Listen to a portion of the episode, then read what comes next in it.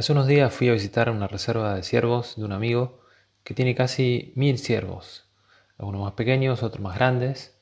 Cada año pierden los cuernos, vuelven a crecerles, y varios de ellos tenían incluso más de 25 puntas en los cuernos, obviamente tratados genéticamente, y se me ocurrió el trabalenguas de los ciervos soberbios o los soberbios ciervos, porque muchos de ellos los cuernos le pesaban tanto que al reclinar la cabeza para comer les costaba incluso levantarla. Y a veces nos puede pasar así, todos somos un poco soberbios, se dice que los argentinos somos un poco más soberbios, el mejor negocio es comprar a un argentino por lo que realmente vale y venderlo por lo que piensa que vale. Pero bueno, al fin y al cabo el soberbio piensa que está por encima de los demás, que puede superarlo siempre que quiera que sobre todo está mejor que todos calificados. Hace poco fue galardonado eh, Lionel Messi con el premio de Best, el mejor, y la verdad que lo lleva siempre con mucha humildad, esas habilidades y esos premios. Pero el soberbio tiende a veces a hablar de sí mismo, tiende a llamar la atención, tiende a ponerse por encima de otros, o como te decía, pensar que siempre tiene la razón o que busca imponerla o salirse con la suya.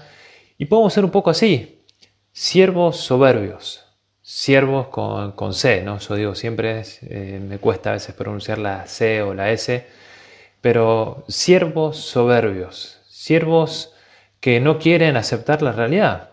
Y en realidad un soberbio siervo está muy bien visto, porque es tan bonito el siervo con tantas puntas que es muy llamativo y muy eh, bonito a los ojos también en el atardecer, se veían distintos colores de los ciervos, era precioso, eran soberbios ciervos, ¿no? Por eso pienso ahora también en este rato de oración, cómo a veces se nos puede meter la soberbia, cómo se nos puede meter el enfado, cómo se nos puede meter a veces el querer pasar por, por encima de los demás o mirarlos desde arriba, digamos, ¿no? Pienso en la elección de los apóstoles. Jesús que sube al monte, nos cuenta el Evangelio de San Marcos, llama a los que él quiso y vinieron donde él. Los llama y sabe que algunos tendrían sus defectos, pero los llama como él quiere. Llama a los que él quiere. Y así también quizás te ha llamado vos, quizás me ha llamado a mí también. Y todos tenemos esa misma lección del Señor, ¿no? Jesús instituye a doce para que estuvieran con Él para enviarlos a predicar con poder de expulsar los demonios. Y la verdad que el poder que tenían los discípulos era muy grande. Los apóstoles eran capaces de eliminar, de expulsar a los demonios, y sin embargo no se la creyeron. Los discípulos de Cristo, también acá en el mundo, no podemos dejarnos ganar por la mundanidad. Estamos en el mundo, tenemos que amarlo apasionadamente, procurar ser otros Cristos en medio del mundo, pero nunca dejándonos ganar por la soberbia.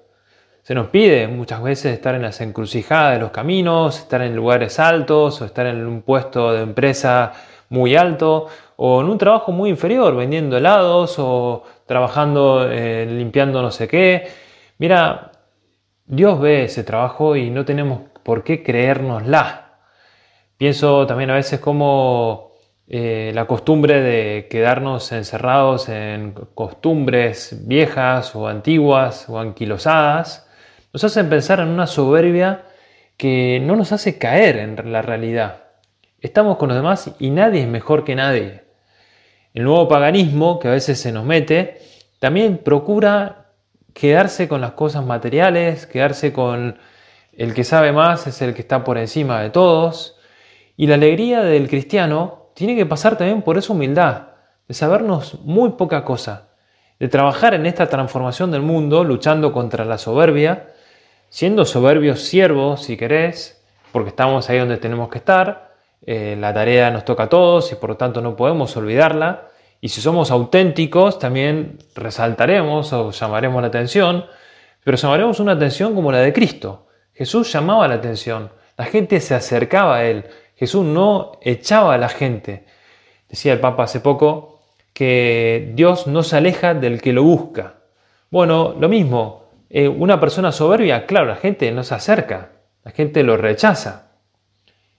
Estamos nosotros siempre en el mundo, decía San José María. Estamos en el trabajo ordinario, en los propios deberes de Estado. y allí, a través de todo, santos. Ahí nos llama el Señor a ser santos. Ahí nos llama el Señor a ser humildes, aceptar también la realidad, porque si no cuidamos la humildad, eh, nos podemos quedar por encima de nuestros defectos y querer pensar que todos tienen defectos y nosotros nunca tenemos defectos. Conocer nuestros defectos, hacer examen también ahora a comienzo de año nos sirve a pensar cómo situarnos y preguntarle a los demás, ¿qué pensás que yo podría cambiar? O como me decía uno a fin de año, ¿qué cosas te parecen que tengo que cambiar y qué cosas buenas tengo? ¿no? Bueno, preguntar también a la gente para crecer en humildad, no dejarnos ganar por la soberbia, por ese siervo soberbio que a veces se nos queda metido en la cabeza, y no también aceptar la realidad. Vamos a pedir la ayuda de la Virgen, ella que vivió la humildad, ella que fue la sierva del Señor, aquí la esclava del Señor, la humilde, la que también entregó a Dios todos sus planes. Vamos a pedirle a nuestra Madre que sepamos también descubrir el valor de la humildad y así como somos, también ayudar en este mundo a descubrir esa necesidad de ser humildes. Si María nos lo enseña, aprenderemos seguros.